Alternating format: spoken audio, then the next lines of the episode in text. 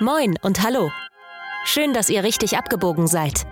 Willkommen bei Nächste Links, dem Podcast für politischen Real Talk und revolutionäre Perspektiven. Hier sind eure Hosts, Timo und Vince.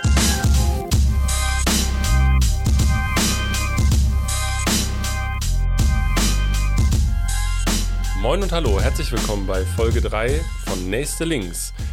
Schön, dass ihr wieder dabei seid bei unserer dritten Folge.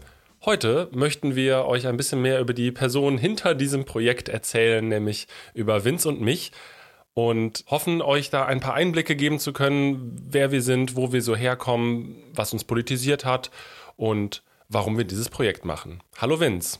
Moin und vor allem wollen wir die Frage klären, warum ein Marxist und ein Anarcho zusammen einen Podcast machen können, ohne sich die Köpfe einzuschlagen. Und da gab es ja auch total viel Feedback und das finde ich richtig super. Wir haben uns das eben nochmal angeguckt und ich bin ehrlich begeistert davon. Du redest von unseren Insta-Umfragen. Genau, also wie viel, wie viel Feedback wir über die Insta-Umfragen gekriegt haben, weil das ist das meiste, was wir bisher gekriegt haben und das sind vor allem richtig, richtig geile Sachen, aber ich freue mich total darauf, da äh, gleich noch mit dir drüber zu reden. Aber bevor wir jetzt darüber reden, was von euch so kam, wollen wir erstmal damit anfangen, euch ein bisschen ja, darüber zu erzählen, wer wir so sind, weil wenn ihr uns zuhört, dann interessiert euch das ja vielleicht auch. Genau, ganze zwei Folgen habt ihr uns reden hören über verschiedene Themen und in dieser Folge geht es ein bisschen um uns. Deswegen, wir werden heute nicht so viel über Theorie reden. Es wird ein bisschen quatschiger vielleicht und ähm, auch zum Jahresende vielleicht ganz passend. Ähm, war ja auch wieder ein turbulentes Jahr und äh, wir hoffen, dass ihr jetzt alle vielleicht auch ein paar Tage Ruhe finden konntet und ja, begleiten euch mit unserer etwas persönlicheren Folge heute. Und da stelle ich direkt auch mal die erste Frage an dich. Sehr gerne. Wo kommst du eigentlich her? Wo bist du aufgewachsen? Ich komme aus Hamburg und das ist ja jetzt nichts krasses oder so. Das ist kein Wow. wow. wow mm. ähm, nein, ich kann ja nichts dafür, äh, wo ich geboren bin, aber das ist ja wie häufig in, in der linken Szene, die sich in Teilen auch einfach aus Studentinnen zusammensetzt oder auch oft einfach aus Leuten, die vielleicht mal von Stadt zu Stadt gezogen sind. Und durchaus nicht immer gewöhnlich, dass Leute halt da Politik machen, wo sie geboren sind. Genau, also ich, bei mir ist es schon so, ich komme aus Hamburg, ich habe mein ganzes Leben lang hier gewohnt, bin auch nie, war auch nie großartig woanders, jetzt außer mal ein paar Wochen irgendwie. Also habe nicht das, das Jahr im Ausland in Australien gemacht. Und äh, genau, ich bin hier in Hamburg aufgewachsen und habe hier angefangen, Politik zu machen. Ich bin hier natürlich zur Schule gegangen, ich bin hier durch alle Institutionen des, des bürgerlichen Lebens und der, des Aufwachsens, Aufwachsens durchgegangen. Ich habe ich war auf meiner ersten Party in Hamburg, ich war auf meinem ersten Konzert in Hamburg. Ich habe meine ersten Freunde, Freundinnen, wie auch immer hier kennengelernt. Ich habe ja alles, was ich, das meiste, was ich gemacht habe, habe ich irgendwie hier in dieser Stadt gemacht.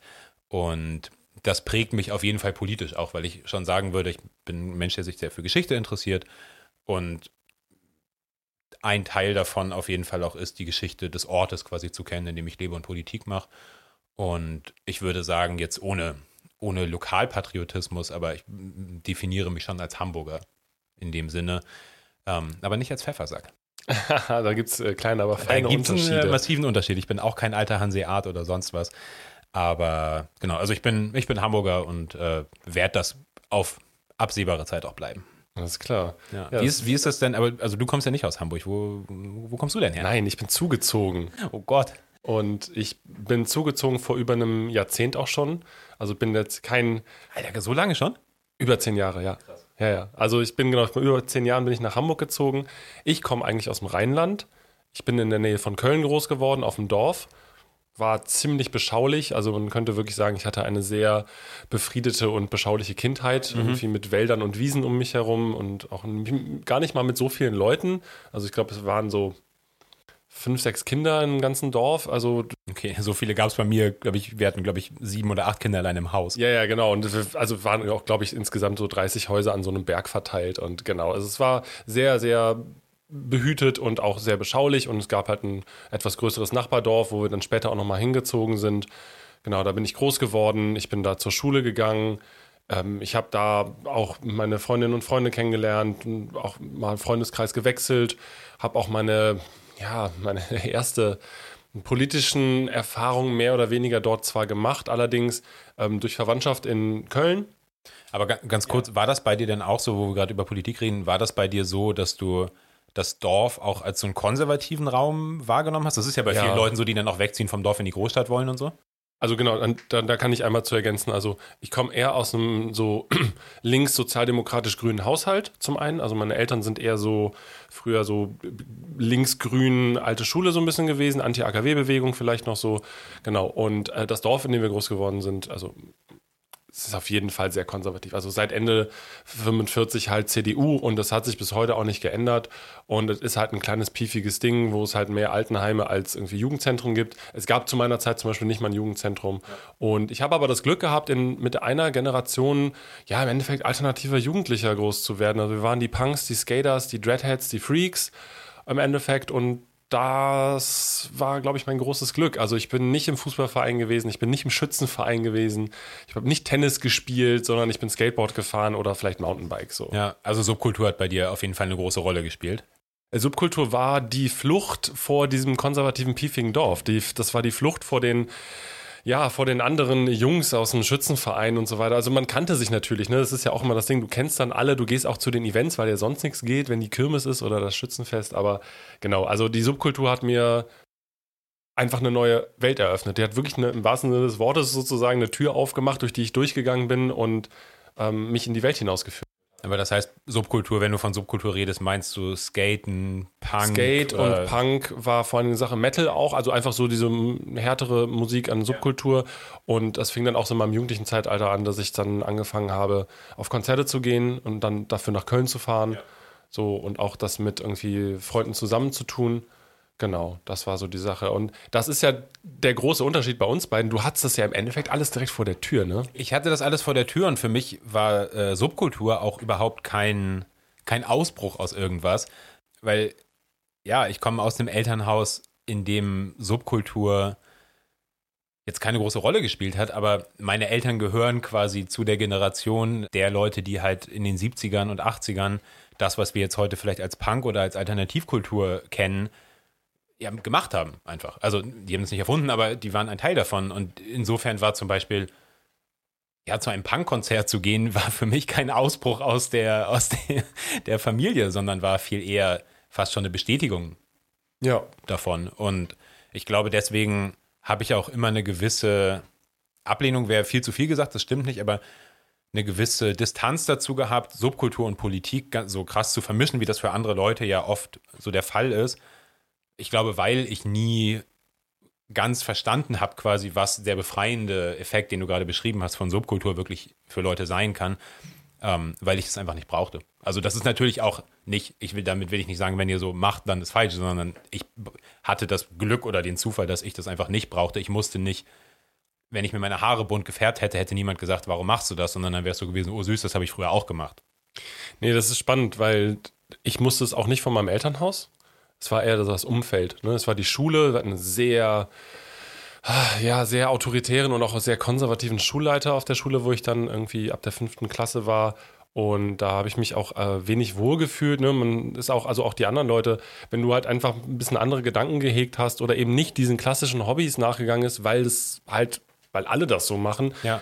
dann ja, hast du damit automatisch schon angeeckt und dann hast du aber, äh, also ich hatte das Glück, eben vor allem auch ein paar ältere Leute eben kennenzulernen, die mir gezeigt haben, dass es eben auch anders geht. Das heißt, ich musste nicht gegen mein Elternhaus rebellieren, sondern ich musste vor allem gegen das Umfeld rebellieren. Auf, also es war wirklich auch ein, ich muss das schon machen. Also es klingt so ein bisschen kitschig, Dorfpunk-mäßig, aber ja, das ist, wenn du Das, macht es ja nicht falsch. Nein, also, das macht es überhaupt nicht falsch. Und ganz im Gegenteil, ich glaube, es war ein unglaublich wichtiger Schritt, weil ich sehr früh dadurch auch schon, eine, heute würdest du es halt DIY nennen, do it yourself, Ja. äh, kennengelernt habe, weil es gab, wie gesagt, es gab kein richtiges Jugendzentrum. Wir hatten einen Sozialarbeiter, aber der hat es halt irgendwie leider auch nicht so richtig hingekriegt, uns zu erreichen. Und wir haben relativ schnell festgestellt, dass wir dann die Sachen selber machen müssen, wenn wir irgendwas machen wollen. Das ist ja eigentlich auch total cool, also das dann irgendwie selber machen zu können und sich da vielleicht auch Skills anzueignen, die man halt sonst nicht hat. Waren ich sehr bin, kreativ. Genau, da bin ich das klassische Stadtkind, weil ich musste eben nicht, ich musste nicht rausgehen und mir die Halfpipe irgendwie aus Spanplatten und Beton selber bauen, so.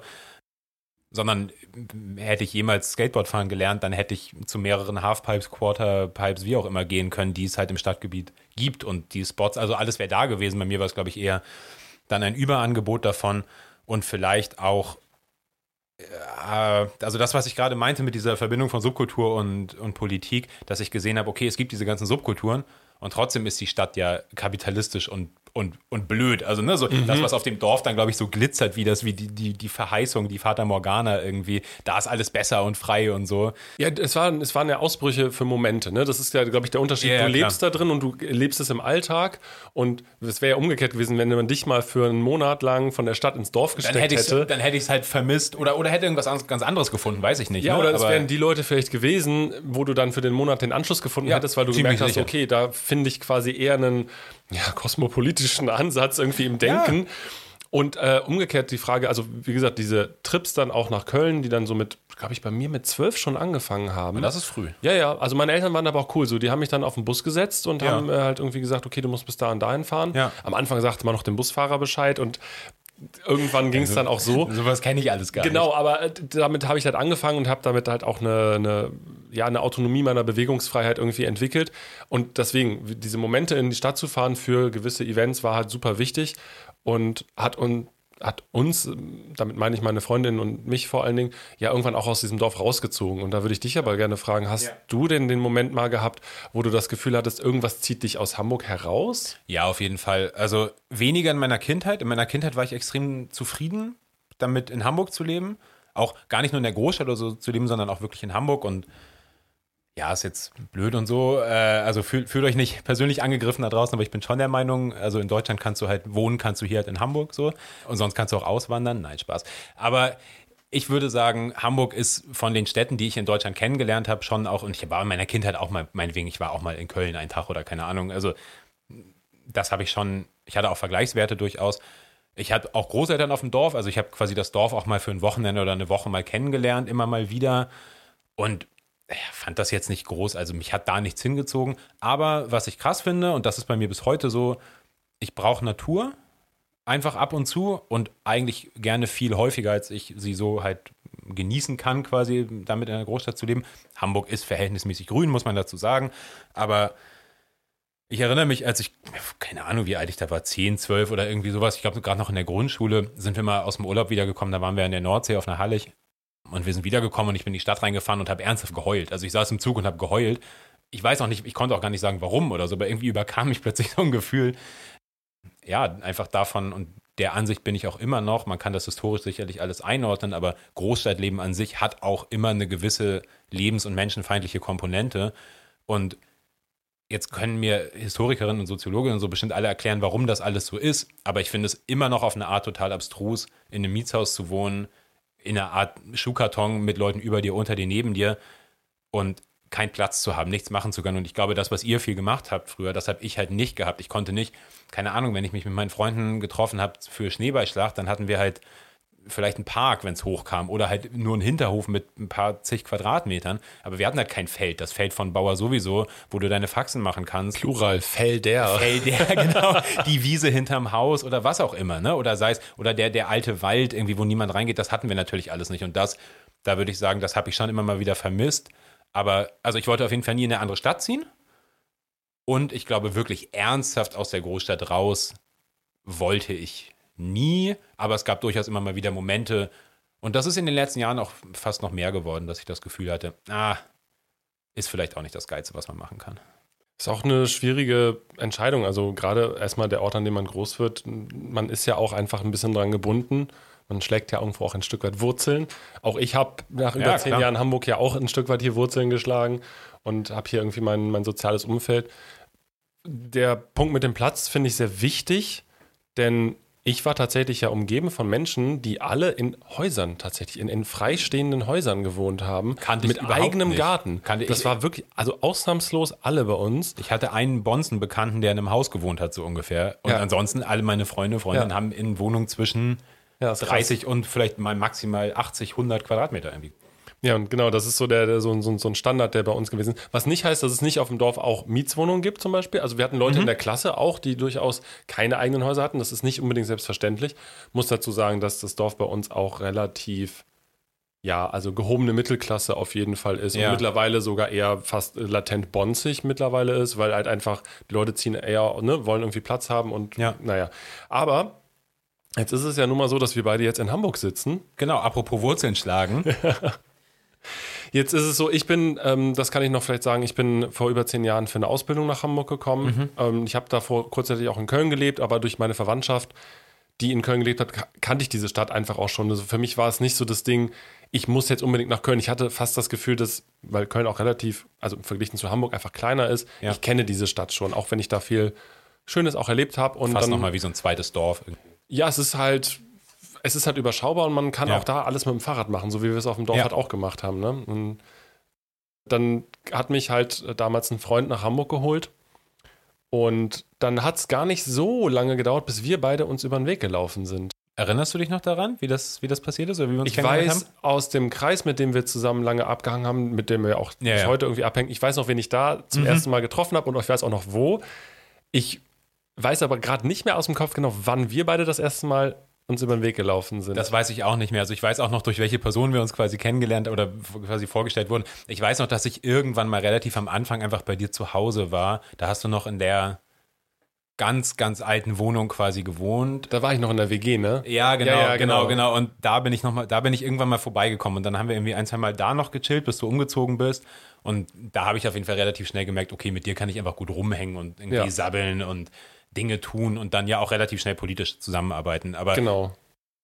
der, die allererste Begegnung, ich weiß durch wen und ich weiß in welchem Zeitraum ungefähr, aber ich weiß nicht mehr. Ich weiß zum Beispiel nicht, ich glaube, ich habe dich das erste Mal mit einer anderen Person zusammengetroffen. Also ich glaube, wir haben uns nicht zu zweit kennengelernt. Nee, genau, das war, glaube ich, auch nicht. Ja, also ich war ja damals auf der Suche nämlich nach Anschluss. Ich war ja in Köln schon politisch aktiv Ja. gewesen und ähm, in Hamburg ist mir das am Anfang ein bisschen schwer gefallen, weil ich musste die Stadt ja erstmal kennenlernen. Ja, die Norddeutschen sind ja auch nicht immer so die alleroffensten. Uh, also ich habe da auch, äh, also ähm, da muss man kein Geheimnis draus machen, dass man auch erstmal ein bisschen schief angeguckt wird. Gut, das hat auch zu dem Zeitpunkt, das ist mir jetzt später ein bisschen klar geworden, das hatte ja auch Gründe, dass da waren, die Stimmung hing so ein bisschen schief in Hamburg damals. ja, aber trotzdem, Aber es war auch schon echt schwierig als also neue auch mir, Person. auch mir als 15-jährigen Hamburger Kiddie ist es Ja. nicht immer super leicht gemacht worden, Ja. sage ich jetzt mal. Ich will jetzt nicht sagen, ich musste da hart rumstruggeln, aber man kommt, glaube ich, in anderen Gebieten leichter in neue Freundeskreise und auch damit in Ja. politische Zusammenhänge rein als in Hamburg. Das ist schon wahr. Aber jedenfalls bin ich dir und deinen Freundinnen über den Weg gelaufen und ähm, ihr habt mich aufgenommen, könnte man fast sagen. Naja, ich war neu im Stadtteil. Ja, klar. Und ich war auf der Suche und auch ihr wart auf der Suche. Ihr habt euch gerade irgendwie als Gruppe entwickelt. Und da so sind wir dann zusammengekommen. Und im Endeffekt haben wir ja vor allen Dingen erstmal Politik zusammen gemacht. Genau, so wir waren, waren ein paar Jahre lang dann zusammen organisiert und da haben hat es uns lustigerweise auch tatsächlich eher zwischen uns beiden auch ein Ja. bisschen gekn na, geknallt, ist jetzt fast zu viel gesagt, aber es hat gekriselt. Ja, auf jeden Fall. Also ich Politisch. glaube, wir, ich glaube, in der, also ich glaube, es ist kein Zufall, dass wir jetzt eher auf freundschaftlicher oder auf dieser Podcast-Ebene quasi Sachen zusammen machen, als dass wir zusammen in einer Gruppe organisiert werden. Das ist Dauerhaft, genau. Dauerhaft, Ja, genau. Ich glaube, Ja, das, ja. das ist, das ist, äh, ich glaube, diese Ebene ist für uns wesentlich produktiver, als wenn wir uns beim Plenum miteinander rumärgern müssen. Ja, genau, aber dann haben wir uns ja, glaube ich, auch in dem Kontext trotzdem immer persönlich gut verstanden und sind dann auch, Genau, das ist die also haben wir trotzdem ja auch immer noch, also in der Freizeit miteinander einfach viel Zeit verbracht und Ja, und dann eben auch gemerkt, dass wir zwar politisch unterschiedlich zwar sozialisiert sind und Interessen haben oder auch Sachen vertreten, aber irgendwie trotzdem miteinander können. ja, Aber Vince, was Ja. hat dich denn überhaupt politisiert? Das wollte ich dich auch gerade fragen. Jetzt muss ich den Anfang machen. Also, ich habe es ja gerade schon so ein bisschen anklingen lassen. Ich komme aus einem Elternhaus, in dem Subkultur bzw. Alternativkultur immer eine große Rolle gespielt hat.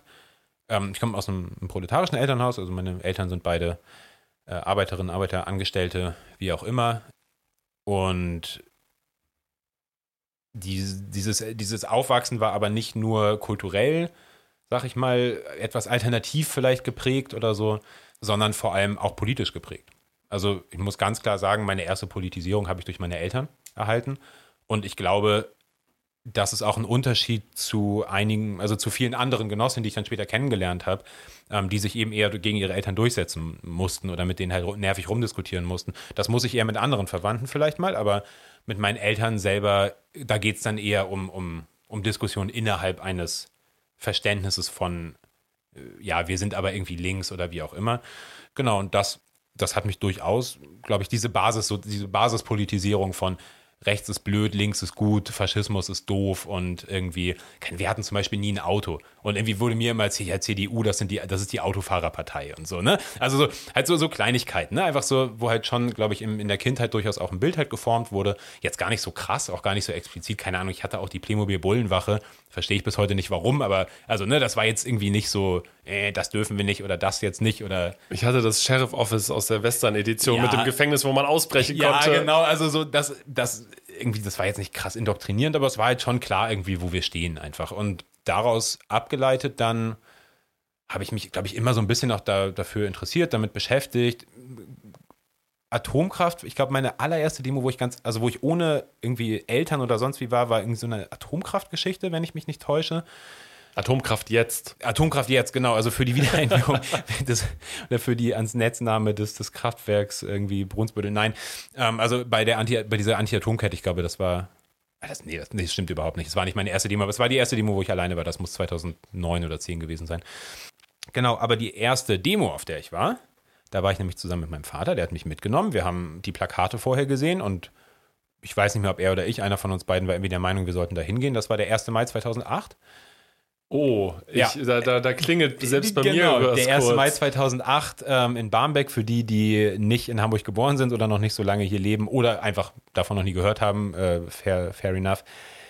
Der 1. Mai 2008 war meiner, meines Wissens nach der größte Versuch der NPD plus freie Kameradschaften, also klassische Nazi-Szene. Ähm, die damals den, ja auch noch relativ stark waren. Die damals halt auch, also die damals quasi den aktivistischen Teil der rechten Kräfte in Deutschland abgebildet haben in weiten Teilen ähm, war deren größter Versuch, zumindest in Westdeutschland, den 1. Mai für sich in Anspruch zu nehmen. Das war eine Demo organisiert von der NPD mit einem mehrere hundert bis ungefähr vielleicht tausend, keine Ahnung, äh, menschenstarken nationalistischen schwarzen Block. Also dieses sogenannte Konzept der autonomen Nationalisten gab es ja in der Zeit. Und äh, da gab es, da gibt, könnt ihr euch auf YouTube ganz viele Videos noch von angucken. Da gab es große Auseinandersetzungen in Hamburg-Barmbek, weil die Route der Gewerkschafts- und Bündnis-Demo dagegen sich mit der Route der Nazis gekreuzt hat. Wer das entschieden hat, weiß ich bis heute nicht. Ich meine damals, dass es Konflikte zwischen Gerichten und Polizei gab und sich die Bullen deshalb teilweise geweigert haben, da Sachen durchzusetzen, beziehungsweise dass es da auch behördeninterne Konflikte gab, ist ja auch egal. Auf jeden Fall war ich auf dieser Demo, bin da hingegangen und es hat direkt geknallt und die Bullen haben Tränengas verschossen und das war super krass. Und ich war klein und äh, hatte einen Mix aus Begeisterung, Angst und vor allem danach aber ganz klar dem Wunsch, okay, ich werde jetzt irgendwie auch mich weiter damit beschäftigen. Und habe dann tatsächlich, und das ist, glaube ich, relativ ungewöhnlich, weil ich jetzt auch nicht immer der extrovertierteste Mensch bin und vor allem früher noch weniger war, ähm, habe ich mich einfach erstmal hingesetzt und habe gelesen. Und habe mir sowohl Bücher und Flyer und so ein Scheiß durchgelesen, aber auch das, was, was es damals ja noch viel mehr gab, so Blogs von so Politgruppen und sowas. Die alten Blogsportseiten in DE, in die Medien, noch bevor links unten ein Ding geworden ist und es dann wieder verboten worden ist. Also genau, das ist so ein bisschen, das ist quasi so, glaube ich, meine Politisierungsgeschichte. Und da gibt es natürlich ganz viel drumherum. Ungerechtigkeiten, meine Erfahrung als Kind von Arbeiterinnen versus irgendwie andere Leute in meinem Umkreis. Diese ganzen Geschichten. Aber ich glaube, quasi der Anfang von politischer Aktivität ist 1. Mai 2008 in Barmbek. Wir gucken, wir packen gerne irgendwo einen Link nochmal in die, in die Show Notes auf jeden Fall zu den Videos äh, von damals. Ja, und danach, nachdem ich bei dieser Demo war, saß ich erstmal zu Hause und habe mir die Videos davon angeguckt und da lief dann irgendwie ZSK und was weiß ich irgendwie drunter und hat mich irgendwie natürlich vollkommen abgeholt. Und ja, das ist im Grunde genommen, und dann, dann geht das halt alles so weiter. Und genau, da kommen wir auch gleich nochmal drauf, wo ich mich dann jetzt verorte, aber das vielleicht so als, als Politisierungspunkt, genau. Super spannend. Ja. Vielen Dank, dass du das. Äh, ja, voll also gerne. Ich finde das auch immer wieder faszinierend. Ich finde vor allem faszinierend, dass es äh, 15 Jahre her ist fast. Wahnsinn, ne? Ja, ja. ist irre. Wie, war, wie war das bei dir? Ich fange erstmal von vorne an, bevor ich, genau, weil ich war auch tatsächlich 2008, 2009 auf den ersten größeren Demos, aber bei mir fing das auch an, also mein Elternhaushalt ist ein akademischer Haushalt tatsächlich, meine Eltern sind beides Akademikerinnen, ähm, meine Mutter später dann nicht mehr, aber mein Vater jetzt bis in die Rente hin aktiv tatsächlich. Trotzdem würde ich, wie ich das vorhin schon angedeutet habe, also meine Eltern eher so, ja, links sozialdemokratisch grün vor allen Dingen. Also meine Eltern waren ja ein bisschen in der Anti-AKW-Bewegung so unterwegs und ich denke, da habe ich auch meine erste grundsätzliche, äh, ja, Vermittlung auch von Werten einfach vor Dingen mitbekommen und auch einfach so ein, vielleicht auch ein Gespür für so Ungerechtigkeiten in der Welt. Und ich weiß noch, also ich hatte mein, ich, ich, hatte ein, mit 14 ein gewisses Interesse an Che Guevara tatsächlich. Und das lag daran, Geil, dass, ich, hatte, ich, hatte, bei mir im Zimmer eine Zeit so ein riesiges Lederposter von Che, was mein Vater irgendwann in Spanien gekauft ja, hat. Nice. Apropos. Ja, ja, genau. Nee, genau. Und ich hatte nämlich das äh, Konterfei von ähm, Che Guevara auf dem Rucksack eines großen Bruders eines Freundes von mir gesehen, der auch so in dieser Skater-Freaky- Fraktion abhing. Und dann habe ich meine Eltern danach gefragt. Meine Eltern haben mir erzählt, wer das war. Und ich fand das irgendwie alles spannend. Oh, der hat für Gerechtigkeit mhm. gekämpft und so weiter. Und also, ich weiß nicht, ob du mal schon mal so ein Foto von mir gesehen hast. Ich zeig dir das irgendwann ja, nochmal. Ich kenne ein, Genau, also Fotos ich sah mit 14, ne, ich hatte lange, lange blonde Haare, ein Che Guevara-T-Shirt und ein Palituch um, ja. weil ich halt so cool sein wollte wie die äh, Hippie-Freaky-Punks aus dem Dorf, die älter waren. Nee, aber damit fing es an und ich bin dann eben durch dieses Subkulturelle vor allen Dingen viel ähm, dann in so Hardcore und Metal auch gelandet und es gab tatsächlich, also was mich das erste Mal quasi für so ein politisches wirklich Bewusstsein hat wach werden lassen, war, dass es damals einen Nazi gab, ich glaube auch aus dem NPD-Umfeld, der sich das Label Hardcore ähm, ähm, ja. äh, wie nennt man das? Patentieren, Patentieren lassen ja. wollte. Und ich war damals aber als, als kleiner Spund irgendwie in der Hardcore-Szene unterwegs und irgendwie war klar, Nazis sind scheiße, das geht nicht. Und dann da habe ich damals sogar eine Petition unterschrieben, so Geil. Hardcore bleibt nazifrei und habe mir das mit einer Schablone in meinem Dorf an mein Zimmer gesprayt und so. Das war das eine. Meine erste, ne, es war keine Demo, aber meine Mutter hat mich ähm, als der zweite Irakkrieg losging, ich glaube, das war ja. 2003, Nein.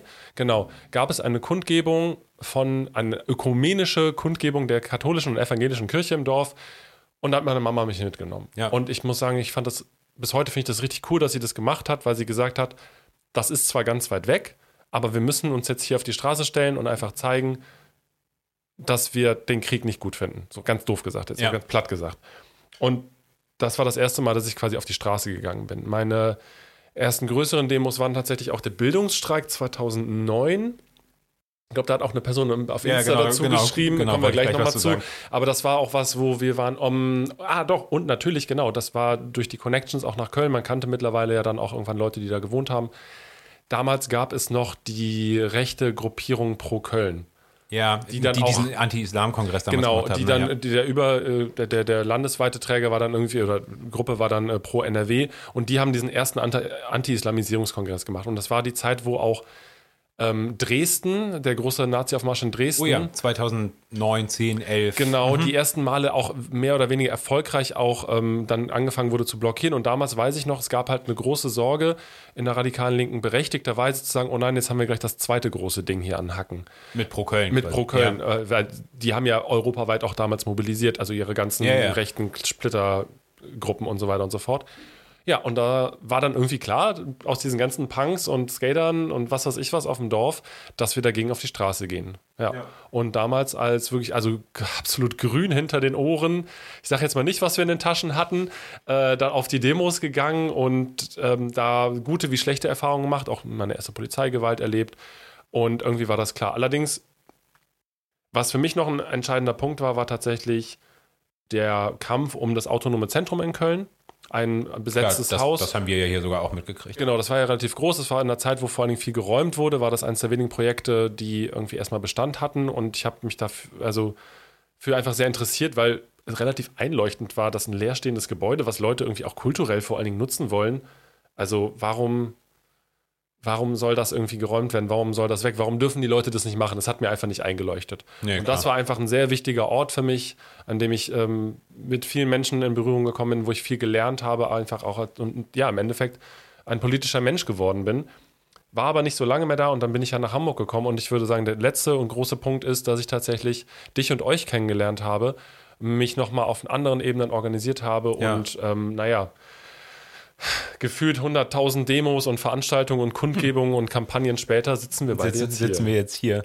Genau, weil du das mit dem Bildungsstreik gerade meintest. Also vielleicht erstmal ganz kurz, ich finde es mega spannend, was du erzählt hast und würde da auf jeden Fall gleich auch nochmal drauf eingehen. Aber ich würde jetzt einmal kurz hier auf die Instagram. Ja, sehr äh, gerne. Ihr habt ganz auf, toll, das Feedback. Weil ich ganz toll und ganz divers geantwortet. Das ist herrlich. Genau, weil erstmal fand ich es mega abgefahren, da kommen wir gleich noch zu, aber dass wir bei der Frage mit, wie verortet ihr euch politisch, was waren es? 50-50? Ja, 43 zu 45. Genau, also 48% Kommunismus, 46% Anarchismus und der Rest Sonstiges. Also wir haben quasi dieselbe Ausgewogenheit, die wir hier am Tisch haben, haben wir auch äh, unter den Hörerinnen. Und das finde ich einen weirden Zufall irgendwie, aber ich finde es total, ich super. find, ich find's super, ich finde es total geil.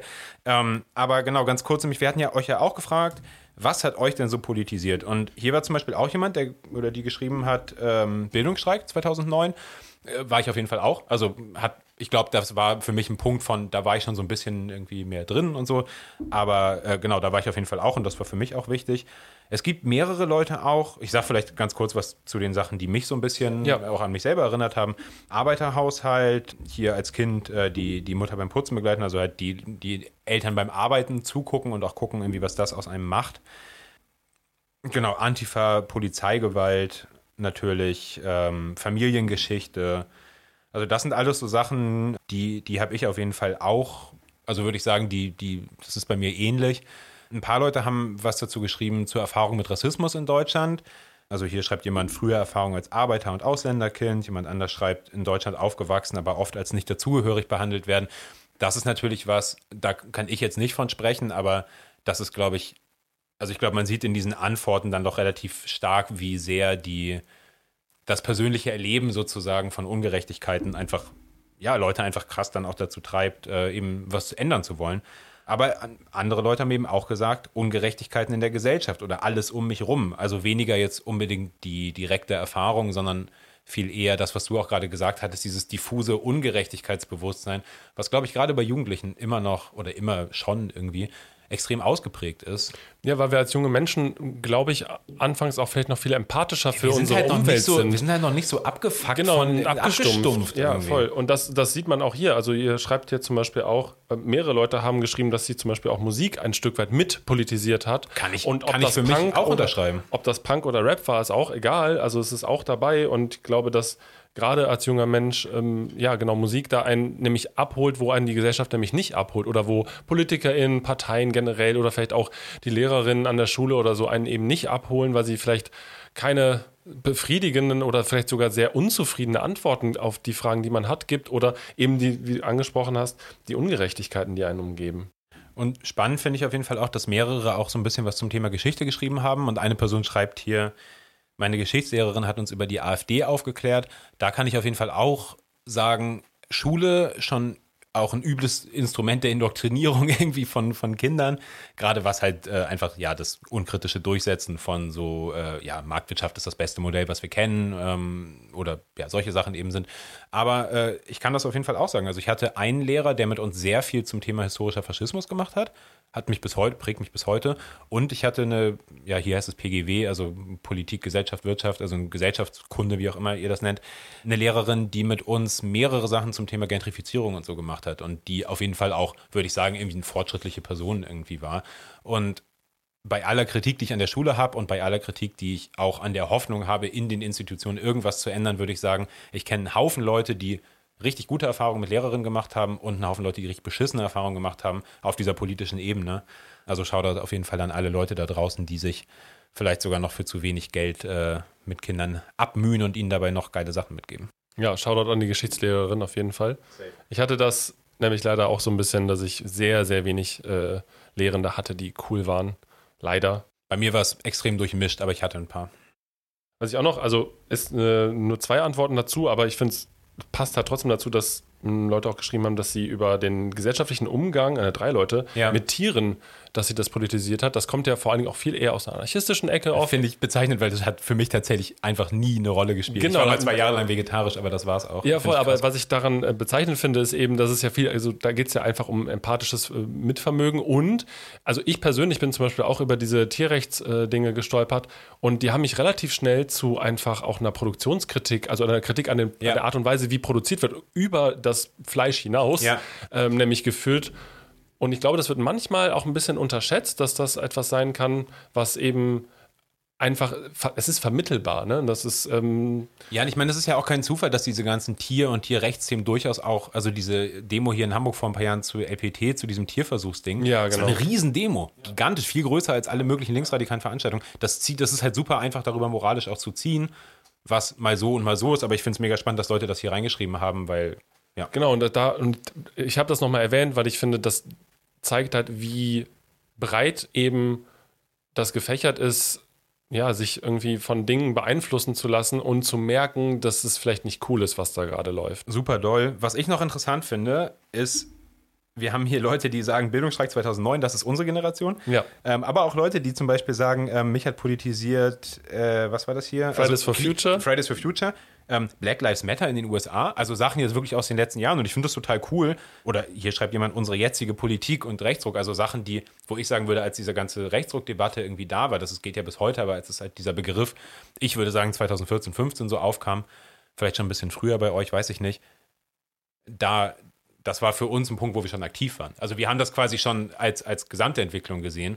Und ich finde es super, dass hier aber dem dann auch Leute halt am Start sind, die schreiben, ey, das hat mich politisiert, das, das ist irgendwie, äh, ja, das ist dann mein Ausgangspunkt. Genauso wie mein Ausgangspunkt 2008 natürlich für Leute, die drei Jahre vorher schon am Start waren, halt auch so ist. Ja, das habe ich schon mitorganisiert oder ne, da, da irgendwie, das, das kannte ich alles schon. Ähm, ich finde das cool, dass hier auch äh, Leute wirklich aus unterschiedlichen würde ich sagen, fast schon Aktivistinnen-Generationen irgendwie äh, was geschrieben haben. Apropos Generationen, also ich glaube, zur Einordnung für euch auch nochmal, wir beide sind mittlerweile über zehn Jahre schon aktiv, könnte Ja. man so sagen. Plus, minus, also nee, eher plus vielleicht noch, ähm, genau, und sind mittlerweile beide plus, minus 30. Kann, kann man, kann man glaube ich, äh, ja, doch, kann man, glaube ich, so sagen. Genau. Also da, das für euch einfach nur als Einordnung, wa- warum wir hier so reden, wie wir reden. Genau. Und jetzt, wo du gerade Zeit und Generation und Alter und sowas erwähnt hast, wäre nämlich die andere Frage, die wir hatten, ist ja, wo ordnet ihr euch ein? Ich habe eben schon kurz gesagt, es sind 46 zu 48 Prozent. Ich finde es irre ausgeglichen. Aber Politisierung ist ja oft der erste Schritt und dann machen ja die meisten Leute auf irgendeine Art und Weise noch einen Prozess durch, um dann irgendwann, der auch hoffentlich nicht abgeschlossen wird. Ich würde sagen, wenn man diesen Prozess der politischen Bildung, Weiterbildung, Weiterentwicklung abschließt, ist man irgendwie auch hängen geblieben irgendwann. Aber ja, bei uns war es ja auch so. Wir sind ja auch, wir denken ja auch nicht das, was wir vor 15 Jahren gedacht haben. Und wir machen hier diesen Podcast und ihr habt das Logo, äh, also ihr habt die, die, das, das, das Sharepick zur, zur Folge gesehen und wir haben es jetzt ein paar Mal gesagt. Wir stehen politisch durchaus auch auf unterschiedlichen Standpunkten. Und jetzt würde ich dich erstmal fragen, wie bist du denn da hingekommen, dich Anarchist zu nennen? Und ja, vielleicht was verstehst du darunter und was ist auch, was war dein Weg dahin? Warst du das schon immer? Ähm, ich finde, na, also ich möchte nicht sagen, dass ich das schon immer war. Was ich aber direkt sagen kann, ist, als ich das erste Mal ein konkretes Buch zu Anarchismus in der Hand hatte, da war ich, glaube ich, so 19, 20. Weißt du noch, was das war? Ich glaube, es war das ABC des Anarchismus Mhm. von, ähm, von Bergmann, Ja. ist es, glaube ich. Ja. Und also das Ding ist so, ich habe vorher halt eher so, ich habe keine konkrete Theorie gelesen. Also ich habe mich mit 14 ja eben, oder mit 12, 13 fing das eigentlich schon an. Mit 14 dann irgendwie ein bisschen konkreter, dass ich irgendwie mich als eine Form von links verstanden habe, dass ich irgendwie mich, ja, eben für Che Guevara zum Beispiel interessiert habe, habe mich aber zum Beispiel nicht für diese Theorie dahinter groß interessiert. Ja. Und ich hatte auch nicht so unbedingt das Umfeld. Also es war halt, ein, das, das ist vielleicht auch der Nachteil manchmal einer Subkultur. Es bleibt halt in einem subkulturellen Kontext, wo halt zum Beispiel nur wenige dann auch den Schritt quasi in den politischen Aktivismus gemacht haben Oder zumindest in organisierte in Form. den organisierte ja. Form. Und ich habe tatsächlich erst in Köln eben das erste Mal dann konkret was in die Hand gedrückt bekommen. Ich habe natürlich ähnlich wie du auch Sachen im Internet gelesen, sonst hätte ich ja auch gewisse Dinge nicht mitbekommen.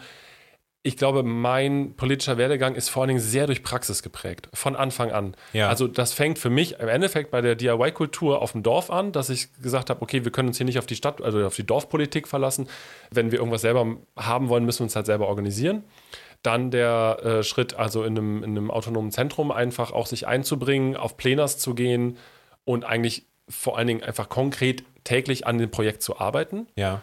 Äh, und dann kam diese theoretische Sache erst, erst viel später. Genau. Und eine Freundin von mir damals hat mir einfach ein Buch über Anarchismus, eben dieses ABC, in die Hand gedrückt. Und ich hatte das erste Mal in meinem Leben das Gefühl, dass jemand meine Gedanken, die ich nie in Worte fassen konnte, aufgeschrieben hat. Und das ist doch das Geilste, wenn Theorie das schafft. Wenn du Was? das, was du eh schon so ein bisschen ungeordnet im Kopf hattest, plötzlich liest und so bist, Digga, das, das. Da hat jemand meine ausdrucken Gefühle zur aber Welt- Das, das Ja. ist doch das, was ich eigentlich sagen wollte. Ja, da hat meine, äh, jemand meine Gefühle zur Welt, Ja. auch so pathetisch das jetzt klingen mag, Ja. aufgeschrieben und ich habe mich total abgeholt gefühlt. Und ich glaube, das ist ähm, das, was mich auch bis heute dabei irgendwie bei anarchistischen Ideen hält, ist vor allen Dingen eher ein philosophischer Teil, Mhm. der mir einfach eine, geholfen hat, eine Lebenseinstellung zu finden. Grundsätzlich erstmal, abseits auch von, meinem politischen Aktivisten Also auch eine Art. Lebensphilosophie. Genau, eine Lebensphilosophie zu finden. Das ist für mich wirklich das, was Anarchismus gerade ausmacht. Also einfach der, diese drei Grundgedanken, die vielleicht immer wieder auch gerne m, erwähnt werden. Also die Herrschaft des Menschen über den Menschen abzuschaffen. Also einfach zu sagen, kein Gott und kein Herr über mir. Also ne, Ja. mit meinen Mitmenschen auf Augenhöhe zu leben. Dann die sogenannte Mutual Aid, die gegenseitige Hilfe. Also sich einfach gegenseitig zu unterstützen in dem, was wir tun.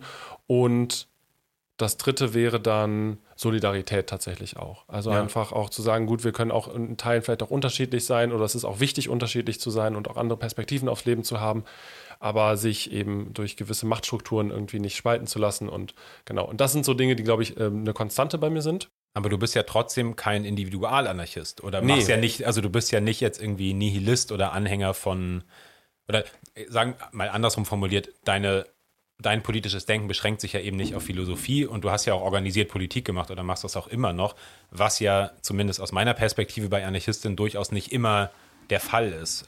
Nein, das ist überhaupt nicht selbstverständlich und das ist etwas, wo ich relativ spät zugekommen bin, weil ich Ja. relativ spät angefangen habe, äh, viel Theorie generell zu lesen. Also ich bin relativ spät mit so klassischer materialistischer Analyse erst in Berührung gekommen. Ich glaube auch ganz viel durch dich. Ja. Tatsächlich, da danke dafür auf jeden Fall. immer gerne. Ja, das ist, also grundsätzlich kann ich sagen, bin ich Anarchist aus einer Lebenseinstellung heraus zum Leben selbst. Das klingt jetzt irgendwie ein bisschen romantisierend und irgendwie ein bisschen philosophierend sehr, aber so ist es halt nun mal. In meinem politischen Aktivismus würde ich mich tatsächlich auch eher als anarchistischen Kommunisten vielleicht bezeichnen, weil ich gemerkt habe, also all das, was meine Praxis kommt ja aus, immer aus einer Organisierung. Also die Praxis muss immer organisiert werden. Wir mussten uns immer besprechen, wir mussten uns immer absprechen. Wir haben versucht, einen Konsens miteinander zu finden. Wir wollten nicht Leute übergehen oder so. Wir haben aber auch eben kein Interesse daran gehabt, uns jetzt irgendwie bei Die Linke zu organisieren oder generell eine andere revolutionäre Partei zu gründen. Das ist, das ist witzig, das kommt gar nicht aus so einer Ablehnung gegen Kommunismus, sondern es stand einfach nie zur Debatte. So. Und ansonsten, ja, in den letzten Jahren habe ich angefangen, auf jeden Fall viel mehr Theorie zu lesen. Und Ja. das ist auf jeden Fall mittlerweile auch sehr durchwachsen, sehr durchmischt. Also ich habe da auch überhaupt keine Berührungsängste mit, mit anderen Themen. Ich nehme alles gerne mit und ziehe da auch raus, was mich interessiert. Allerdings ist wirklich der, der, der Gedanke einer herrschaftsfreien Gesellschaft auf diesen besagten Grundlagen immer noch einfach das, was meine politische Grundlage für mich bildet. Ich finde das cool, weil selbst wenn ich nicht dieselbe Grundlage vielleicht habe oder meine Grundlage ein bisschen anders aussieht, finde ich es richtig stark, dass du die hast und dass du eben nicht verschiedene Sachen liest und dann daraus so ein Pick and Choose, ich guck mal, was so geht und sowas machst, sondern du liest es ja immer mit deiner Perspektive Ja.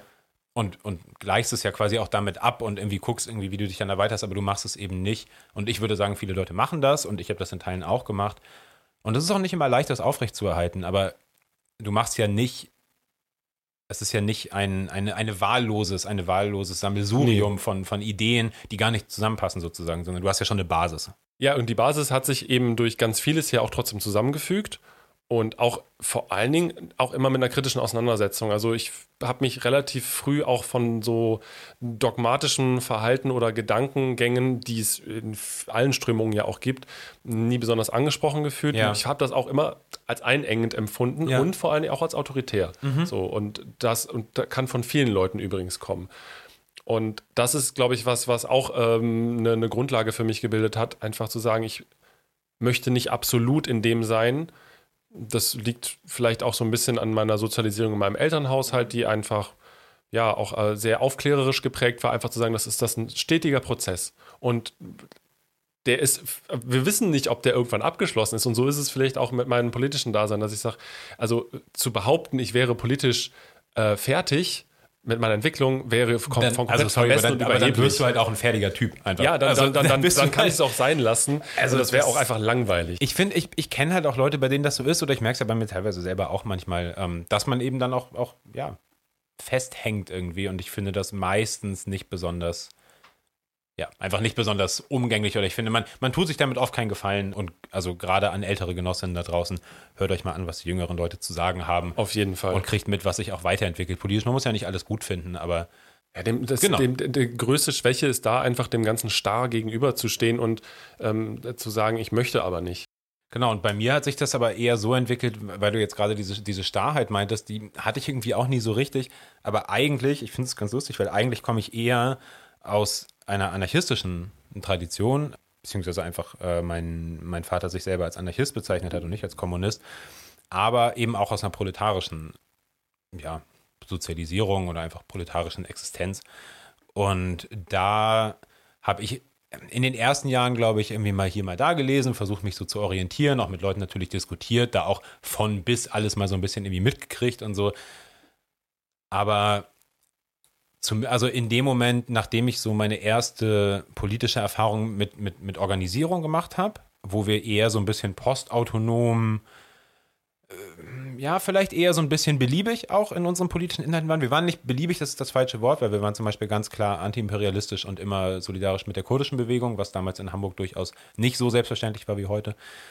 Aber in weiten Teilen würde ich trotzdem sagen, ganz viel an unserer Analyse war überhaupt nicht ausreichend und war auch überhaupt meiner Meinung nach von jetzt betrachtet überhaupt nicht, nicht stringent genug oder da war keine Linie drin irgendwie. Und da bin ist ich. ja auch fast, also ist ja auch super schwierig in so einer Zeit das zu finden. Also es geht ja, ja auch ja, fast aber wir nicht. hatten auch ältere Genossen dabei. Ne? Also es war, ich war ja nicht der Einzige, der mit 18 da irgendwie eine Gruppe gegründet hat, sondern da waren ja auch ein paar mehr Leute dabei. Aber das ist, glaube ich, auch ein bisschen einfach die Zeit gewesen, diese letzten, letzten Zuckungen irgendwie dieser klassischen autonomen oder postautonomen Gruppen dann noch. Und ich glaube, oder ich habe für mich dann irgendwann den Weg äh, gewählt, auch über die Gruppe, wo wir zusammen organisiert waren, aber auch schon aus den Erfahrungen von der Organisierung davor, dass ich für mich irgendwann gesagt habe, nein, ich bin Kommunist. So, und ich finde auch die Organisationsmodelle Lenins in weiten Teilen überzeugend. Bin natürlich, also ich bin kein Mensch, der sagt, oh, 1905 ist das gleiche wie 2022, wir müssen jetzt zum Beispiel losgehen und eine Zeitung drucken und die Leuten verkaufen so. Das ist halt einfach nicht mehr so. Wir aber machen einen Podcast. Genau, wir machen jetzt halt einen Podcast stattdessen. Aber ja, ich habe mich irg irgendwann gerade über diesen, einmal über den organisatorischen Ansatz hin zum Kommunismus gefunden, würde ich sagen, und auch einfach irgendwann über den, über die Inhalte.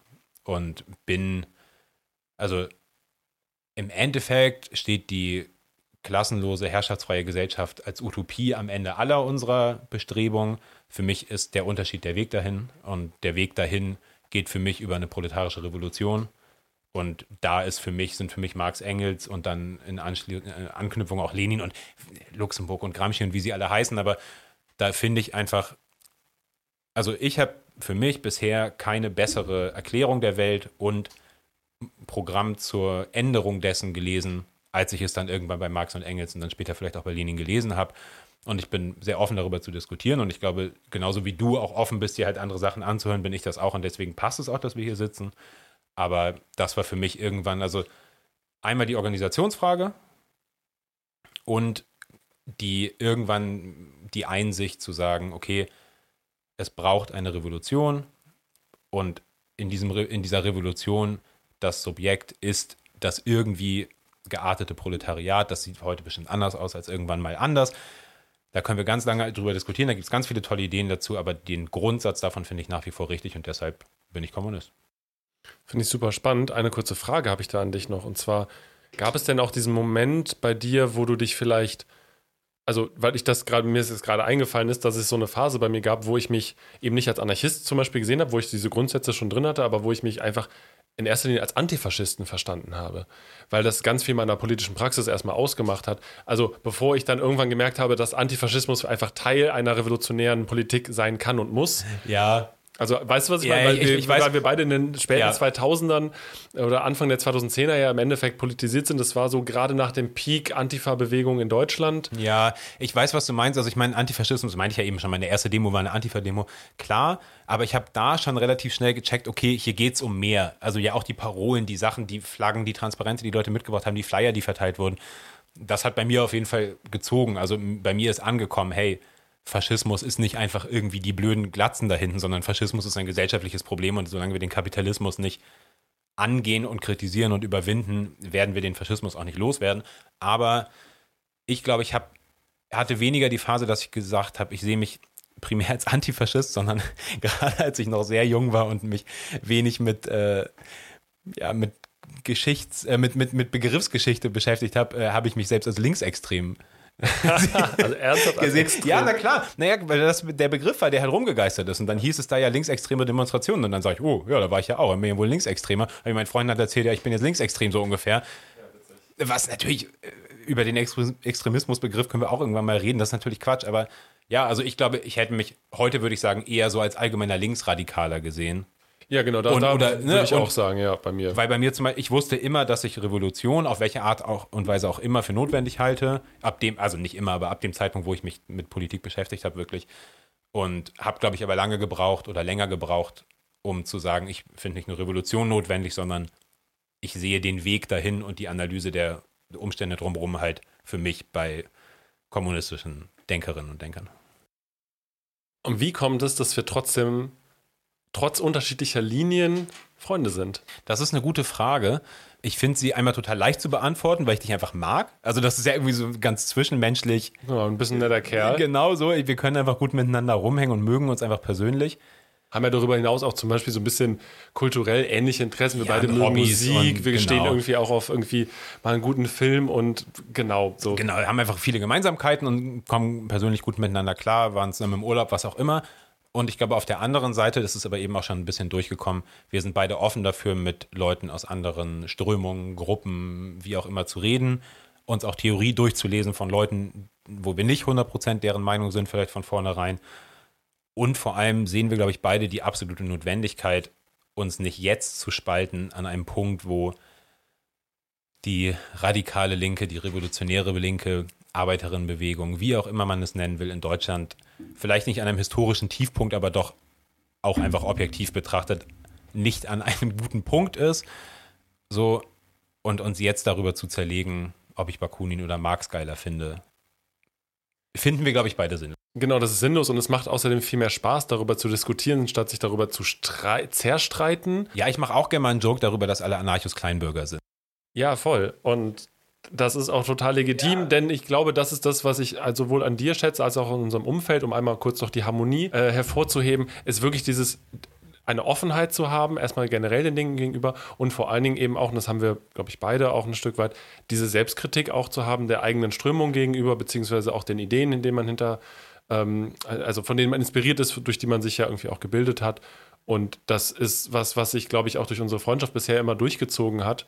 Und was wir ja auch versuchen wollen, ja hier auch so ein bisschen zu transportieren, Ja. zu sagen, so es ist total okay, vielleicht sogar wichtig, auch unterschiedlicher Meinung zu sein und das eben auch auszudiskutieren, aber ja, im besten Fall sich nicht dafür die Köpfe einzuhauen. Aber wenn wir sagen, naja, das, das utopische Ziel einer, einer befreiten Gesellschaft, einer klassenlosen Gesellschaft ist das gleiche, wenn wir sagen, ganz viel von unserer Kritik ist total ähnlich oder sogar die gleiche, und wenn wir noch sagen, unsere Praxis, gerade was zum Beispiel Antifaschismus angeht, was sowas wie Recht auf Stadt oder feministische Themen, Kampagnen irgendwie für, zum Beispiel für Lampedusa in Hamburg oder sowas, also Bleiberecht für Geflüchtete und so weiter angeht, da ist es ja vollkommen unbenommen, ob ich jetzt sage, rot, schwarz, keine Ahnung was. so ganz So. im Gegenteil, es ist super wichtig, da zu sagen, Ja. das ist der Common Ground und das ist ein gemeinsames Kampffeld und Ja, und das da auch muss auch zusammen geführt werden. So. letztlich äh, im Optimalfall eine Art schwarz-rote Einheitsfront irgendwie halt herzustellen. Ja. So.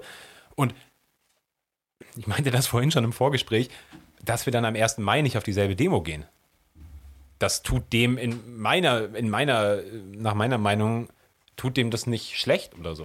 Ganz im Gegenteil. Nee, genau, wir sind ja trotzdem Freunde. Ja. Und das Schöne ist, dass wir uns dann gegenseitig von einer Veranstaltung erzählen können, auf der wir jeweils nicht unbedingt waren und können dadurch irgendwie ja auch diese, diese Vielfältigkeit ein Stück weit zelebrieren, beziehungsweise auch dadurch ja auch eine, ja, eine politische Diskussion und einen Diskurs, einen konstruktiven, progressiven Diskurs am Laufen halten. Ja, und ich finde, man muss das jetzt auch nicht so darstellen, als wären wir dann immer einer Meinung. Also, ne, Nee. irgendwie, du gehst halt irgendwie hier zur Anarcho-Demo, ich gehe zur, zur revolutionären, äh, halt roten 1. Mai-Demo. Und danach sage ich, das fand ich, warum habt ihr das gemacht? Du sagst, warum habt ihr das gemacht? Wir kritisieren vielleicht noch selber Sachen, die da passiert sind, was Ich auch immer. sagen, ja. So. Aber selbst auch wenn nicht, also wir können ja nur voneinander lernen und ich glaube, was wir, was uns beiden total gemein ist, das kann ich für mich auf jeden Fall sagen, ist, natürlich sehen wir die Unterschiede im Denken und die machen ja teilweise die Gespräche auch erst interessant, so die wir irgendwie im Alltag führen oder jetzt auch hier. Aber wir sind beide weit davon entfernt, eben zu sagen, hey, ich habe es jetzt nötig, meine politische Bewegung in Anführungszeichen reinzuhalten von deinen Gedanken, weil an dem Punkt sind wir nicht und who knows, hoffentlich werden wir es auch nie sein. Also nicht hoffentlich werden wir nie uns die Frage stellen müssen, weil wenn Revolution ist, müssen wir uns die Frage stellen, aber hoffentlich können wir sie auch dann in irgendeiner Form noch äh, gemeinsam beantworten.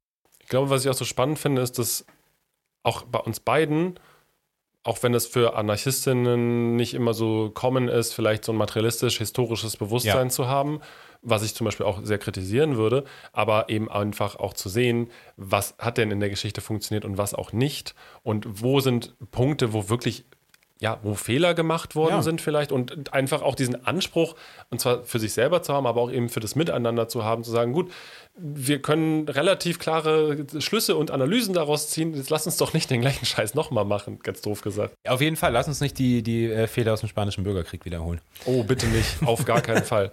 Ähm, machen wir, da, da können wir mal irgendwann zwei getrennte Folgen zu machen, wie wir Ja, den aber für Spanischen Trotzki bin ich Bürgerkrieg, immer noch sauer. bewerten. Genau. Also, ähm, jetzt haben wir ganz viel darüber geredet, wer wir sind, was wir so machen. Ich würde vielleicht zum Ende der Folge noch einmal kurz darauf kommen, dieser Podcast. Ja. Wir kennen uns jetzt ganz lange, wir diskutieren schon ganz lange miteinander. Magst du vielleicht einmal kurz einfach nur erzählen, wie wir darauf gekommen sind, einen Podcast zu machen? Ich denke schon lange darüber nach, wie Ideen, die wir haben, aber auch Kritik, die wir haben an den bestehenden Verhältnissen nach außen transportieren können. Denn wir haben ja eben durch das letzte Jahrzehnt auch unseres Aktivismus gesehen, was da funktioniert hat, wiederum auch und was nicht unbedingt. Man macht Kampagnen, man macht Demonstrationen und man wird vielleicht auch, manchmal hat man vielleicht auch einen Erfolg, aber aufs große Ganze ist es schwierig. Und ich habe gemerkt, mir wurde ja auch oft auch in linken Kreisen die Tür vor der Nase zugeschlagen oder lange nicht geöffnet. Und ich habe irgendwann für mich festgestellt, ich möchte offener sein. Ich möchte auch mutiger sein mit dem, was ich ehrlich denke und mit dem, wo ich wirklich glaube, dass wir alle davon auch ein Stück weit profitieren können, ähm, nach außen zu treten. Also das ist meine persönliche Bewegung, äh, Beweggrund, irgendwie überhaupt an so ein Projekt ranzugehen. Und ich habe persönlich tatsächlich das Konzept oder der- das, das Format Podcast relativ spät jetzt entdeckt. Ich bin noch gar nicht so lange in diesem Game. Ich habe diesen Hype vor ein paar Jahren mitbekommen, als wirklich alle, also ein Podcast nach dem nächsten aus dem Boden geschossen kam. Und das habe ich erst nicht so richtig gecheckt. Und bis ich die richtigen Podcasts eben für mich entdeckt habe, das ist ja auch immer so eine Sache, muss die Leute finden, man muss das Thema finden, man muss den Sound finden, was auch immer. Genau. Und Ga- Ganz kurz, ich hätte ich Ja. hätt Bock mal irgendwann mit dir darüber zu reden, was für Podcasts wir eigentlich so feiern. Ist heute Ja, zu lange, ja, aber fände ich, oh aber ja. fände ich. Oh ja, und fände dann, ich dann fragen wir die Community nämlich auch Genau, noch. was hört ihr Und dann können wir mal eine schöne Liste Ah, erstellen geil, an, an, geil. an korrekten Projekten, weil Ja. mittlerweile gibt es ja wirklich eine unglaubliche Diversität auch äh, da draußen. Ja, und große ähm, Podcast-Ökonomie oder äh, Ökosystem quasi. Genau, irgendwie. aber kommen, kommen wir zurück Ja. zu der Frage. Also Podcast war dann, glaube vor so über so zwei Jahren hatten wir, glaube ich, das erste Mal. aber so als so könnte man Hype-Joke-mäßig mal Ja, genau, machen, so, weil wir ne? da aber auch angefangen haben, noch mehr zu reden miteinander. Ja, das stimmt. Wir hatten vorher, wir waren auch immer busy und so, aber wir hatten dann irgendwann mehr und mehr diese Treffen, Ja. wo wir teilweise nur stundenlang halt gesabbelt diskutiert haben. haben. Ja, safe. Ja, also ähm, wie ist das für dich? Ja, also ich glaube, was du gerade meintest mit diesem offenen Ding, ich finde, es ist ein historischer Fehler der Linken und ich glaube, das hat viel mit der Tradition der Autonomen und auch teilweise mit so subkulturellen äh, Einflüssen halt zu tun. Es gibt einfach nicht mehr so krass wie früher, in Teilen aber immer noch, aber es gibt einfach eine krasse Selbstisolation. Und natürlich ist uns jetzt auch bewusst, ihr, die ihr da draußen sitzt und uns gerade zuhört, seid im Zweifel, wir haben ja hier auch die Rückmeldung gekriegt, schon irgendwie politisch und politisiert. Aber Trotzdem hoffen wir natürlich irgendwo, dass wir Leuten entweder auf diesem Politisierungsweg, den wir ja selber auch gemacht haben und immer noch weiter machen, begleiten können und vielleicht ein paar Tipps oder Anregungen oder Eindrücke geben können. Aber vielleicht könnt ihr das irgendwie auch Leuten zeigen, die ja so ein bisschen an der Schwelle sind. Wir hatten ja auch ein, zwei Leute, die sich hier gemeldet haben und so gesagt haben, ach, weiß ich gar nicht so genau, wo ich mich jetzt verorte. Ich bin vielleicht auch gerade noch irgendwie noch nicht so lange dabei und so. Und ich glaube, das wäre was, wo ich total die Hoffnung hätte, irgendwie jetzt nicht nur zu sagen, wie sind wir darauf gekommen, das zu machen, sondern auch, was wollen wir damit überhaupt? Ja, wo ich vielleicht die Hoffnung hätte, vielleicht bringt es jemandem da draußen was. Vielleicht fühlt sich jemand irgendwie angesprochen, fühlt sich jemand gehört und ja, so wie du, als du halt dann das Buch über Anarchismus gelesen hast und gesagt hast, Digga, endlich sagt's mal einer. Und ohne, also ohne das, keine Ahnung, vielleicht hört auch jemand uns zu und sagt, ja, hier, endlich irgendwie sagt's mal einer. Und selbst wenn nicht, hoffe ich einfach, was beitragen zu können zu einer breiteren und auch verschiedeneren, also ja, diverseren, einem diverseren Angebot für verschiedene Leute, die halt, keine Ahnung, die einen Leute stehen auf fünf Stunden Theorievortrag. Können wir nicht bieten, wollen wir nicht bieten, gibt es Leute, die es besser können. Andere Leute finden YouTube-Videos mit dazwischen geschnittenen Memes maximal drei Minuten lang oder TikToks geil. Können wir auch nicht bieten. Was wir bieten können, ist so ein bisschen Einblick in politischen Alltag, sind unsere persönlichen Meinungen auch immer gemischt mit Analysen und ich glaube, das ist was, was wir, also was wir zumindest versuchen sollten zu machen und deswegen haben wir es jetzt einfach irgendwie auch ausprobiert. Und ähm, ja, was ihr davon haltet, könnt ihr uns natürlich immer gerne schreiben und, und mitteilen. Aber ja, das wäre so ein bisschen meine Hoffnung, langfristig einfach was dazu beizutragen, dass mehr Menschen mit linken, mit fortschrittlichen, revolutionären, wie auch immer Inhalten in Berührung kommen und vielleicht auch in Diskussion zu treten, auch mit anderen linken Medienprojekten und da halt gemeinsam irgendwie was aufzubauen. Ganz genau, da stimme ich dir vollkommen zu.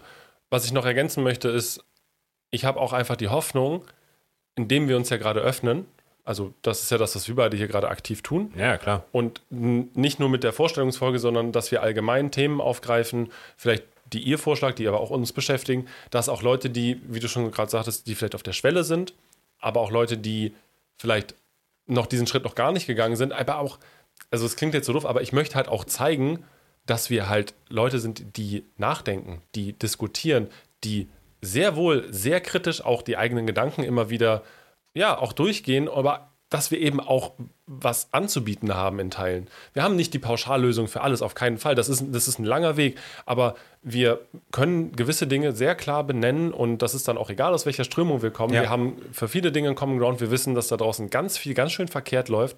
Und wir wissen auch, dass ganz viele Leute sich da eben ja auch betroffen von fühlen oder betroffen sind. Und auch damit, mit so einem Projekt zu zeigen, so, hey, da ist, da passiert ja was. Ja, es wird ja nicht einfach nur hingenommen. Ja, aber vielleicht auch ein bisschen auch um zu zeigen, hey, wenn wir das machen können, könnt ihr so, das auch. Dann könnt ihr das auch. So, weil wir sind letztlich, wir haben vielleicht ein, zwei Erfahrungen jetzt, was so Technik und sowas angeht, die nicht jeder hat, aber also wirklich krass sind die halt auch nicht so. Nee, und, und es Gott, gibt eine Million gute, günstige Equipment-Sachen, es gibt irgendwie Anleitungen. Hört euch dazu die Folge von Über Tage an, wie man linke Medienprojekte oder Podcasts startet. Auf jeden Fall. Shoutout an die beiden Jungs auch nochmal. Auf jeden Fall. Und da eben halt zu sagen, hey, wir können irgendwie auch einfach alle dazu beitragen, ein breiteres Angebot zu haben von offenen, auch ansprechbaren, weil ihr könnt euch ja auch bei uns melden, Projekten. Und ich glaube aber, das ist was, was uns beiden total gemein ist, auch durch die gemeinsame Arbeit, dass wir zusammen organisiert waren, eben zu sagen, linke Politik muss sich nicht verstecken. Wir müssen vorsichtig sein, wir müssen, wir haben Angst vor Repression, wir haben Angst vor Rückschlägen durch Nazis oder was auch immer oder müssen das einbeziehen, aber wir müssen uns nicht verstecken. Wir müssen nicht, wir sind nicht irgendwie drei Vermummte, die in der Ecke stehen, so, sondern wenn jemand mit uns reden will über unsere Inhalte, dann soll die Person kommen. Und wir haben auch was das, zu sagen. Und wir haben auch was zu sagen, so. Und wir hoffen, oder meine persönliche Hoffnung ist total, dass wir das in den nächsten Jahren auch einfach noch viel mehr hinkriegen. Gerade in Zeiten von Krisen, wo Leute auch nach Antworten suchen, eben zu sagen, ey, wie du meintest, wir haben jetzt nicht hier irgendwie die Lösung, aber wir haben zumindest eine bessere Lösung als alle anderen, die wir kennen. Und vielleicht findest du bei Marx, Engels, Bakunin oder Goldman vielleicht auch was, was für dich irgendwie ja. hilfreich ist. Ja, und es gibt linke Theorie aus der ganzen Welt von Denkerinnen aus allen möglichen verschiedenen Hintergründen, Sozialisierung, sonst was. Es gibt nicht, also es gibt kein gesellschaftliches Thema, was nicht irgendwo halt linke Antworten schon gefunden hat. Und wir hoffen einfach, euch da ein bisschen mitzunehmen, irgendwie auch auf der Suche nach diesen Antworten. Und daher kommt ja auch unser Name. Daher kommt der Name also an der nächsten quasi links abzubiegen. Um nicht weiter geradeaus oder gar nach rechts weiter abzubiegen, um den Laden eben, wie schon mal erwähnt, vor die Wand zu fahren. Auf jeden Fall, genau, an der Stelle äh, Shoutout ähm, an den Hamburger Rapper Schock, der eines der geilsten Zitate, finde ich, letztes Jahr, ich weiß nicht, ob der Song von, von diesem Jahr ist, aber in diesem Jahr, die, was ich so gehört habe, gebracht hat. Brüder und Schwestern haben Dreck gefressen, doch sind klüger, als deshalb von rechts zu hetzen. Ist so. Ist so. Ist, ist einfach so. Also, auch wenn, wenn ihr genug davon habt, irgendwie Dreck zu fressen und nicht checken, woher der Dreck kommt, hört uns zu. Vielleicht, vielleicht findet ihr bei uns eine Antwort drauf und sonst verweisen wir euch auch immer super gerne auf andere Leute, die viel bessere Antworten noch haben als. Das wollte ich gerade sagen. Immer gerne nachfragen. Aber Vince, ja. jetzt haben wir heute ganz viel über uns beide gequatscht jo. und auch zum Abschluss einmal nochmal darüber gequatscht, was dieses Projekt hier sein kann oder vielleicht will. Was ist denn deine Perspektive vielleicht für uns und unser Projekt hier oder für dieses Projekt allgemein? Was hast du für Hoffnungen? Ich habe Bock, das jetzt einfach noch ein bisschen weiterzumachen. Die nächsten Wochen, Monate, Jahre, wie auch immer. Ich meine, ich habe eh Bock, mit dir rumzuhängen und wir können das hier irgendwie gut zusammen machen. Machen wir eh. Machen wir sowieso. Und ähm, das wäre, also erstmal habe ich einfach Bock, das weiterzumachen, das auszuprobieren, auch besser darin zu werden. Vielleicht noch, dass es irgendwie noch nicer wird zum Zuhören, eure Kritik aufzunehmen, irgendwie auch unsere Sachen daran dann ein bisschen halt, ja, zu verbessern, anzupassen. Und ich glaube, also vorstellen kann ich mir erstmal ganz viel. Aber äh, realistisch betrachtet glaube ich, dass wir dieses Projekt jetzt einfach ein bisschen weiterführen. Ich hoffe, dass wir unsere Regelmäßigkeit da drin behalten können. Und vor allem hoffe ich, dass ihr da draußen, die uns zuhört, halt auch weiterhin Bock habt, irgendwie daran teilzuhaben. Und also ernsthaft, das klingt jetzt immer so ein bisschen abgedroschen, aber als ich eben nochmal die ganzen Instagram-Sachen, allein die Anzahl von Leuten, die da irgendwie reagiert hat, ja, das ist noch Social Media und bla und das sollte man alles nicht zu ernst nehmen und so. Aber das sind halt irgendwie dann doch schon ein Haufen Leute dafür, dass es uns noch nicht so lange gibt. Und Die uns in kurzer Version Geschichten von sich erzählt haben. wirklich auch teilweise Geschichten, die, ja, also das sind nur ein paar Worte oder ein kleiner Satz, aber das sind ja wirklich auch Sachen, die sehr intim oder sehr persönlich sind. So. Und ich hoffe natürlich auch, dass das halt irgendwie weitergeht und dass ihr uns auch wirklich sagt, was habt ihr Bock zu hören oder ey, die Folge fand ich jetzt irgendwie kacke, so macht mal lieber das, was ihr könnt oder warum probiert ihr nicht mal das und das aus? Macht die Folgen länger, macht die Folgen kürzer, was weiß ich. So, und dass wir uns daran irgendwie dann auch ein bisschen, ja, einfach selber irgendwie äh, verbessern können. Es ist eine unglaubliche Bereicherung für uns, sowohl persönlich, also auf einer privaten Ebene finde ich das Ja, total doll. spannend, aber eben auch für dieses Projekt und das zeigt eben auch wieder, das sind eben nicht nur wir beide, die jetzt hier sitzen, sondern wir beziehen das ja auch nicht nur aus taktischen Gründen mit ein, sondern ganz Ja, im es ist Gegenteil. ernsthaft interessant. Es ist ernsthaft interessant zu hören, was andere Leute denken, was andere Leute erlebt haben. Und das belebt etwas, was vielleicht auch gerade, vielleicht noch ein bisschen zu wenig in diesem Land gerade ist, nämlich auch ein aktiver, ähm, strömungsübergreifender, Ja. Ähm, ja, konstruktiver Diskurs. Ja. Genau, und in, dem, in diesem Sinne oder in diesem äh, Geiste quasi werden wir euch natürlich auch weiter mit unseren Social Media Anfragen und sonstigen Sachen äh, nerven. Und wenn ihr Bock habt, darauf zu antworten, dann freuen wir uns total doll. Seid nett zueinander. Seid nett zueinander, seid, ja, zu uns könnt ihr nett sein, aber wenn ihr irgendwas blöd fandet, dann könnt ihr es natürlich auch gerne sagen. seid ehrlich. Genau, seid ehrlich auf jeden Fall. Ich würde, glaube ich, sagen, lass uns einen Strich drunter machen für heute. War wunderbar. War wunderbar. Ich fand es ehrlich interessant, weil ich weiß viel über dich, aber habe trotzdem noch Neues gelernt. Ja, so ein paar Kleinigkeiten waren auf jeden Fall dabei. So soll es sein. Und wir wünschen euch jetzt Erstmal natürlich, wenn ihr irgendwas feiert, nette Feiertage. Wenn ihr jetzt nichts feiert, dann einfach schöne, hoffentlich freie Tage. Wenn ihr arbeiten müsst, haltet durch. Wenn ihr arbeiten müsst, dann haltet durch und hoffentlich habt ihr gerade irgendwie weniger Aufträge oder weniger Stress. Schaut an alle, die im Einzelhandel tätig sind.